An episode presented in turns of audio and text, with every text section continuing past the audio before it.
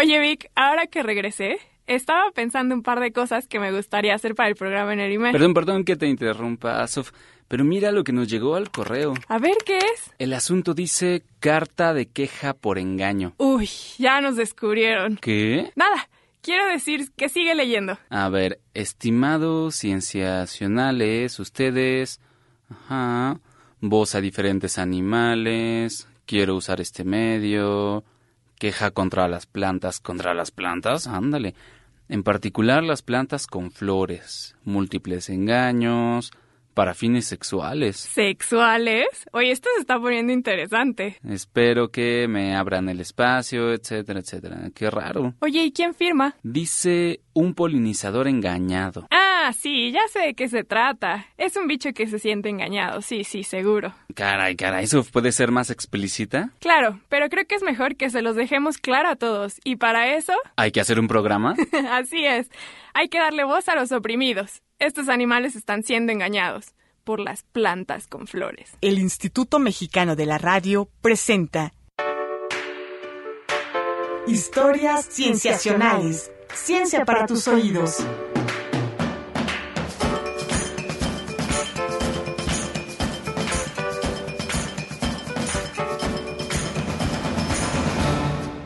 Bienvenidos a Historias Cienciacionales. Mi nombre es Víctor Hernández y en esta ocasión usaremos este espacio para darle voz a un grupo de animales que quisieran denunciar un engaño. No me acaba de quedar claro de qué se trata, pero para explicarnos más a detalle el caso, en cabina nos acompaña Sofía Flores Fuentes, parte del equipo de Historias Cienciacionales y quien acaba de regresar de Inglaterra de hacer sus estudios de posgrado. ¿Cómo estás, Sof? Muy bien, ¿y tú, Vic? Bien, bien, gracias. Vamos a ver, dices que tenemos una carta de queja enviada por un insecto. Estimados historias cienciacionales, escribo esta carta porque la he perdido. Fue como escuchar al mismo tiempo todos los adiós que me han sido dichos. Lo peor de todo es que en realidad nunca la tuve. He sido defraudado. Yo, una abeja con intenciones puras, caí enamorado de lo que parecía ser una bella abeja hembra. Fue amor a primera vista, y su aroma fue lo que me acabó de enamorar. Me acerqué a ella con facilidad, pues nunca antes me había enfrentado a una hembra que no opusiera resistencia. Sus hojas con forma de cuerpo femenino fueron el señuelo. Ahora me da vergüenza aceptar que sucedió lo que tenía que pasar. Fue hasta entonces que descubrí que ella estaba inmóvil y que había compartido un momento íntimo con una flor. Me atrevo a contarles mi historia porque la duda me invade. ¿Quién era ella? Atentamente, una abeja defraudada. Uy, uy, uy, sí que quedó lastimado. Por lo que cuenta, parece ser que fue una orquídea con forma de abeja hembra la que hizo que nuestra abeja se confundiera. Sí, mientras leía la carta me puse a investigar cuál pudo haber sido la flor. ¡Ey, multitareas! Muchos insectos dependen de señales químicas para actividades como el apareamiento, y las flores, sobre todo las orquídeas, han desarrollado a través del tiempo sustancias químicas que se asemejan a aquellas que despiden las hembras de algunos insectos. Ahora, por las referencias que da este insecto engañado, todo apunta a que la defraudadora fue una llamada orquídea abeja, que, como su nombre lo indica, tiene la forma de este animal. Su nombre científico es el de Ophrys apífera y produce hasta 12 flores desde abril a julio. Oye, pero si dices que se parece a una abeja, ¿en qué se parece? Es algo así como cuando ves a una abeja desde atrás, parada sobre el tallo de una planta. Ah, ya veo. Una posición sexy. Qué fuerte, qué fuerte. La flor de la orquídea es tan parecida a este animal que se asemeja tanto en los colores amarillo y café como en la textura velluda de su abdomen. Entonces los machos que se confunden montan a la flor y luego se van enojados. Ajá. Y se llenan de polen de la flor que depositarán en una segunda flor también con forma de hembra cuando la vuelvan a confundir. Con todo esto, los machos ayudan a que se dé el proceso llamado polinización. Pues sí, ayudan, pero sin quererlo. Ya sabes lo que dice el dicho Vic. En el amor todo se vale. Ay, estas historias de amor, desamor, polinización y engaño. ¡Qué drama! Pues sí, pero a veces así son estas cosas de la naturaleza. Yo estaría enojadísimo, la verdad. Imagínate que llegas a un lugar con la promesa de una pareja y resulta que es una muñeca inflable y encima en ese lugar te impregnan con las células sexuales de otra especie para que vayas y se las traspases a la hembra de esa misma especie. Bueno, pero para eso tendrían que engañarte dos veces en lugares parecidos. La búsqueda del amor es inacabable, Sof. Somos las víctimas en todo esto. ¿Somos? Quiero decir, son, son, son, son las abejas. Pero es que imagina, además de un corazón roto, la humillación de sentirte utilizado, el escarnio público. Santo Dios, Vic, ¿por qué no mejor pasamos a lo que sigue? Mm, está bien. Para poner esta historia en contexto, necesitamos hablar primero de esas villanas. Quiero decir, de las protagonistas de la historia, las plantas con flores. ¿Qué te parece si empezamos explicando qué es una flor? Mm, todo mundo sabe. A continuación, ¿qué es una flor? Mm, qué música tan adecuada. Gracias. Ahora bien, una flor es, esencialmente, un órgano de reproducción, Uh, esta historia se pone cada vez mejor. porque en ellas están resguardadas las células sexuales. Espermatozoides y óvulos. Esos meros. Ah, mira, mira, mira. Y esto es lo interesante. En el centro de las flores, rodeadas de sépalos y pétalos, están los órganos propios de cada sexo. Carpelos, los femeninos, y estambres, los masculinos. Ah, pero las flores tienen estambres y carpelos siempre, ¿no? Muchas sí, aunque algunas tienen solo femeninos o masculinos. Muchas, ¿eh? ¿Y eso significa lo que creo que significa? Sí, tienen partes de macho y de hembra en una misma flor. Ah, entonces todos sus problemas están resueltos. Solo deben juntarse ellas mismas y ya está. Tal vez el único problema sería la contorsión. No es tan sencillo, Vic, y deja de contorsionarte. A nadie le conviene tener hijos con uno mismo. Si de por sí en los humanos, acuérdate, es riesgoso que se tengan hijos con los primos, por las posibles enfermedades genéticas. Ahora imagínate con uno mismo. Pero si esa persona de la que estamos hablando es casi perfecta. Vic, deja de señalarte. Es lo mismo. Las plantas suelen tener mecanismos que evitan que se junten con sus propios espermatozoides y óvulos, de manera que tienen que buscar una pareja diferente a ellas mismas. Mmm, y supongo que es ahí donde la puerca tuerce el rabo. Exactamente, porque es entonces cuando necesitan la ayuda de los animales o de otras fuerzas de la naturaleza. Claro, pero bueno, eso les pasa por quedarse quietas en un lugar para siempre. Necesitan contratar a alguien para que les ayude a llevar sus células sexuales. ¡Ja! ¡Qué vergüenza! Los animales, el agua o el viento pueden llevar el polen de una flor a otra y asegurar con esto la reproducción cruzada, como se le llama. Solo un pequeño porcentaje de las plantas se atreve a hacer eso de la autofertilización. Y, y entonces hay que convencer a los animales para que te toquen los órganos sexuales y transporten tu polen. Exacto. Con razón se pintan de colores tan bonitos, para que nadie esté consciente de lo que en realidad están haciendo, que es tocarle los, los órganos. Bueno, ya, Víctor. Ok, Sof. Acabamos. Y yo te tengo una noticia. ¿Sí? Estoy viendo aquí en la internet que parece ser que alguien está escuchando el programa en China. ¿Hasta allá? ¡Qué bien! Y que también pertenece al club de los corazones rotos. Bueno, de los animales engañados. Y quiere que leamos su comentario al aire. A ver, ¿qué dice? Parece que es una queja también. Dice así. Queridos amigos de la radio, yo también caí en la trampa de una orquídea. Soy un sírfido, aunque muchos prefieren llamarme una mosca de las flores. Por supuesto, yo no podría soportar tener en mi nombre el nombre de mis victimarias, así que preferiría que no me llamaran así. Sírfido. Los machos, como yo, nos guiamos por la esencia de las hembras que nos lleva hacia ellas en épocas de apareamiento. Sin embargo, esta ah, flor me cautivó por su color. Se vistió de un amarillo intenso. El nombre científico del grupo al que pertenece significa Venus, solo para que se den una idea. Cuando la vi, me acerqué a ella inmediatamente y me dejé cautivar por su cuerpo. Por un momento quedé atrapado dentro de ella. No me podía mover. Eso es una estrategia para que mi cuerpo se llenara de su polen. Me repugna solo de recordarlo. Finalmente pude liberarme y me fui, embriagado de su color, pero con las manos vacías. Atentamente, una víctima más. Hermano, te entiendo. Vaya, esto significa que el engaño de muchas flores tiene olor y color. Comienzo a ver la magnitud de esto. Ya van dos cartas. ¿De cuántas más estaremos hablando? Si tomamos en cuenta que una de cada tres especies de orquídeas no da recompensa real, sino puro engaño, pareciera que la naturaleza está llena de actos interesados. Y además, si tomamos en cuenta que las orquídeas son solo un grupo de plantas, hay muchas más plantas con flores. Sí, sí, por supuesto. Parece que ese círculo de estafadoras tiene más alcance de lo que pensábamos. Bueno, pero no son estafadoras, así son simplemente. Si te hace sentir mejor, también hay animales que, a cambio de la polinización que efectúan, reciben a cambio alimento. ¿De verdad? Sí, sí, así que se podría decir que ellos no son engañados. ¿Qué te parece si aprovechamos este espacio al aire para invitar a algún insecto que se haya visto recompensado por alguna planta a que se comunique con nosotros para que también nos deje alguna anécdota? Si es que hay alguno. Estoy segura de que habrá. Así que ya saben, amigos del auditorio, si alguno de ustedes es un insecto al cual las flores sí les den algo, comuníquense con nosotros. Mientras tanto, podemos tener una sección. Ciencia en el mundo. Hoy estamos acostumbrados a ver flores en prácticamente todo el mundo. En tu jardín, en los camellones de las ciudades, en los ranchos, en las selvas, en lo alto de las montañas, en las playas. Nuestro mundo es un mundo de colores vegetales. Pero como seguramente estás pensando, eso no fue siempre así. ¿En qué momento de la historia de la vida las plantas comenzaron a echar brochazos de color entre tanto verde? Yo recuerdo el dato de que las plantas con flor surgieron por el Cretácico tardío, o sea, hace unos 140 millones de años. Sin embargo, desde el año pasado empezaron a cambiar la información de los libros de texto.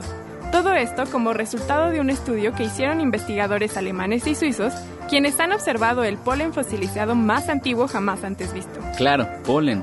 Y es que es muy difícil que las flores se fosilicen porque, como bien sabemos, las flores son estructuras efímeras, frágiles, de consistencia blanda, como la naturaleza romántica de ciertas personas.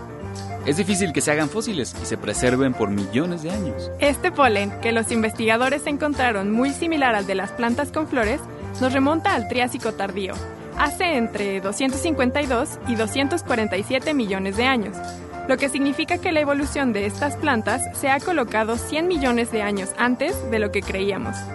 Lo que sí es que por el polen no podemos saber cómo era la flor a la que pertenecieron. Bueno, pero por la zona donde los encontraron... Espera, ¿dónde dices que fue eso? Las muestras de suelo fueron tomadas al norte de Suiza. Entonces montañas llenas de nieve. No, durante el Triásico, las zonas donde fue hallado este polen tuvieron tanto un ecosistema de subtrópico como de tipo seco. Esto puede dar una idea a los expertos. Sí, tiene más sentido. Así es. También la forma del polen sugiere que su planta fue polinizada por escarabajos, ya que las abejas comenzaron a polinizar a las plantas 100 millones de años después de ese entonces. No, pobres escarabajos. Como ves, Vic, es muy difícil separar a las flores de sus habilidades de atracción y a veces de sus habilidades de engaño. Es una pena. Yo pensaba que realmente podían. Oye, Vic, mira, parece que ya tenemos el testimonio de un insecto que recibe alimento a cambio de la polinización. Nos llamó a cabina. Ah, qué bien. Eh, vamos a leerlo después del corte, ¿te parece? Vamos a un corte y regresamos. Tú escuchas historias cienciacionales. Ciencia para tus oídos. Ciencia para tus oídos.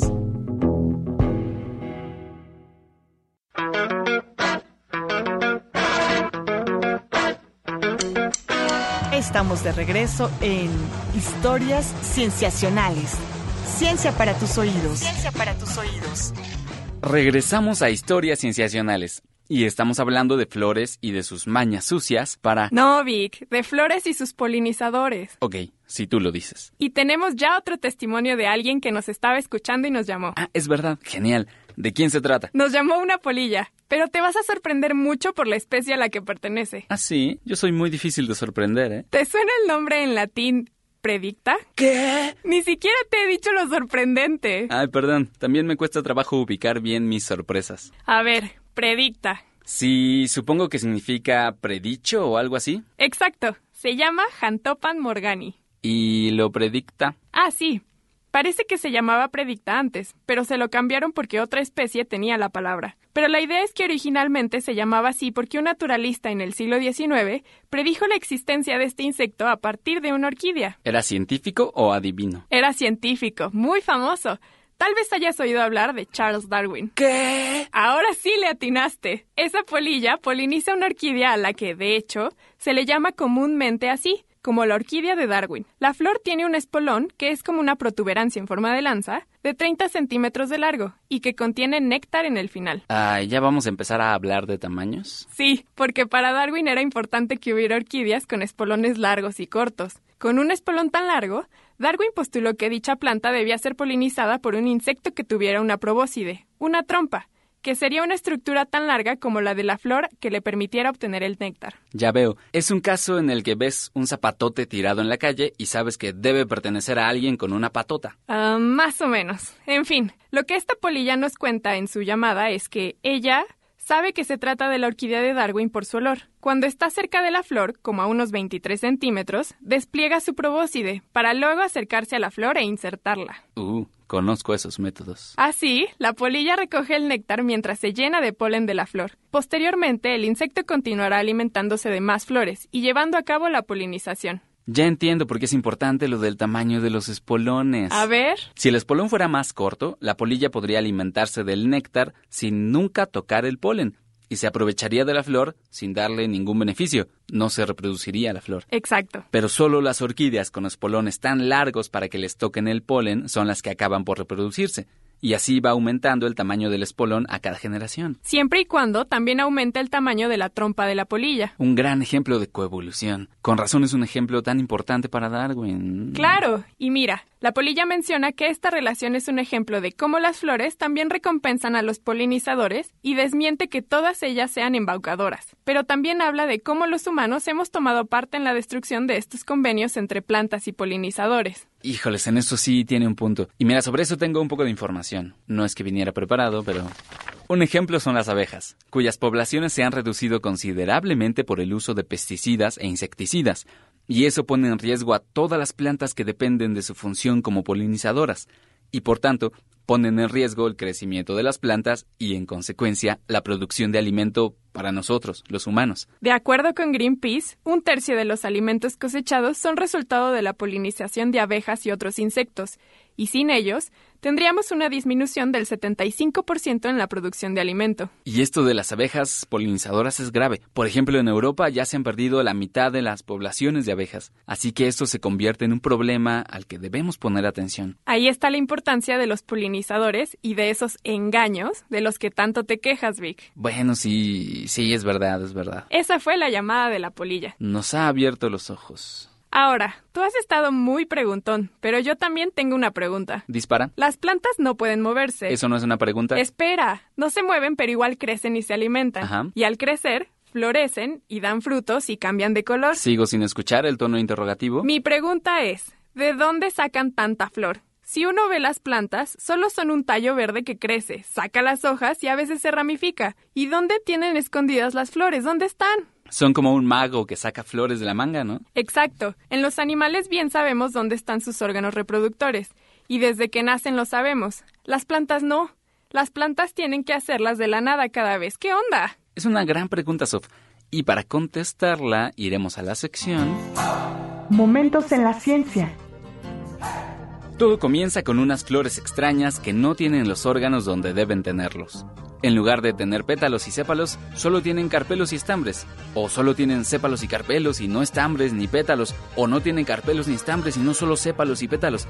Para muchos, esas flores, que pueden ocurrir en muchas diferentes especies, solo eran una curiosidad de la naturaleza. O para algunos cultivadores, una oportunidad para generar una variedad interesante.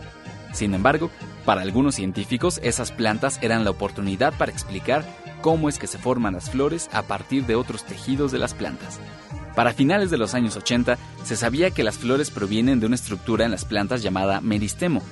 Esta estructura es básicamente un grupo de células que están constantemente dividiéndose, todo el tiempo, y es de donde crece una planta. Pueden mantenerse en división por cientos de años, por eso hay muchas plantas que son muy viejas. Lo interesante es que de los meristemos se forman tanto el tejido del tallo como también otros órganos, las hojas por ejemplo, y las flores. ¿Cómo es que los meristemos pueden cambiar drásticamente de planes? Sería algo así como una lagartija a la que le cortan la cola y le vuelve a crecer, pero en lugar de una cola le sale otra pata o una cabeza. ¿Cómo le hace el meristemo de las plantas para controlar eso? Se sabe que las plantas reciben muchas señales del ambiente que pueden activar una serie de genes que comienzan a cambiar los planes del meristemo. Estos son señales como la duración del día, pues eso indica el momento del año en el que estamos. Así que comienzan a acumularse cambios en la forma en que se expresan los genes de las células del meristemo y van generando diferentes tejidos. Aquí entran en acción las plantas extrañas de las que hablamos al principio. A inicios de los años 90, Enrico Cohen y Elliot Mejerovitz presentaron en la revista Nature un modelo científico del comportamiento de los genes que controlan la formación de los tejidos de las flores, basándose en el estudio genético de aquellas plantas extrañas. En ese modelo, postulaban que tres tipos de genes actuaban en concierto y eso daba lugar a los cuatro tipos de órganos, sépalos, pétalos, estambres y carpelos. Si uno de esos tipos de genes faltaba, se perdía la presencia o el orden de los órganos. Así que no era tanto que existieran genes para cada órgano, sino que una combinación de tres tipos de genes daba lugar a los órganos florales y a su orden en la flor. Este modelo explicaba la existencia de plantas como algunas rosas cultivadas, que tienen solo pétalos, sin órganos reproductores, y además mostraba que los órganos de las flores son una derivación de estructuras que ya están en las plantas. Dos siglos antes, el poeta y filósofo alemán Johann Wolfgang Goethe decía que las flores son, en esencia, hojas modificadas. Y lo que descubrieron los investigadores del siglo pasado le da la razón. Me queda claro. Entonces las plantas aprovechan las estructuras que ya tienen. Sí, bueno, les ha costado millones de años llegar a ese punto, en el que se forman flores en lugar de hojas, pero es una buena forma de decirlo. Mientras nos contabas eso, Vic, nos llegó una cuarta carta. ¿Una cuarta carta? Una cuarta carta. Y la autora es alguien que no te esperarías. Déjame leértela. Estimados amigos cienciacionales, les escribo de Hawái para pedirles derecho de réplica. Así es, soy una flor. Mi nombre es Clermontia hawaiensis y formo parte de la familia de las plantas lobeloidáceas, parece trabalenguas, de un tipo que solo vive en Hawái. Estos nombres pueden no decirles mucho, pero mi historia es muy relevante para el episodio en cuestión. Hasta ahora se han dedicado a hablar de nosotras las plantas como si fuéramos terribles engañadoras, pero yo tengo algo que decir. Si las plantas con flores no pudiéramos convencer a alguien de que nos ayudaran a transportar el polen, no nos reproduciríamos, así de sencillo. ¿Les parece eso una buena idea? Y el problema no es solo convencer al animal, sino además que el animal tenga la forma adecuada para poder asomarse dentro de nuestras flores y llevarse nuestro polen. Tampoco eso es fácil. Nos lleva millones de años de evolución en conjunto adoptar la forma del animal que nos poliniza y que éste adopte una forma que nos convenga a nosotras, como aquellas polillas y su larga trompa, o las abejas y sus cuerpos con carga electrostática. Si esa relación tan duradera e íntima se perdiera, imaginen las consecuencias. O mejor, en lugar de imaginarla, mírenme a mí. Soy una planta viuda. He perdido a mi polinizador. Se trataba de un pájaro llamado mielero de Hawái. Aquel pájaro y yo teníamos una relación sólida. El mielero, con un largo pico curveado, exploraba las flores aquí en la isla, metía el pico en nuestras flores y se llevaba un poco de néctar y un poco de polen y así nos ayudaba. Pero con la llegada de los humanos, caput. Aloja. Se han ido acabando las aves con los años y el ave que me polinizaba a mí, la que metía su largo pico curveado en mi flor, se ha ido para siempre. Lloren, ustedes lloren, porque sé que les gusta llorar por lo que no cuidaron y ahora perdieron, como si fuera una amante que un día decidió darse cuenta del abuso y escapó, y ahora la extrañan. Ustedes pueden llorar por el mielero hawaiano. Yo tengo que vivir con su ausencia, porque ese animal era mi polinizador y sin él se acabó todo romance para mí. Se acabó todo cariño, se acabó toda esperanza del perpetuar la especie. ¿Quién va a llevar mi polen a la flor de una planta como yo? Sí, y ustedes podrían decir, no hay problema, en ese mismo momento voy como voluntario a transportar polen. Pero es un trabajo arduo, tedioso, y probablemente no les dé tiempo de hacerlo cada año para todas las flores que aparecen de mi especie y todas las especies que perdieron a sus pájaros polinizadores. No, mi esperanza era mi ave, y se ha esfumado. Esta carta es, estimados cienciacionales, para que sepan lo mucho que valoramos a los polinizadores y no solo se trata de engañarlos. Atentamente, una planta viuda. Uy, uy, uy. Definitivamente es terrible esa pérdida.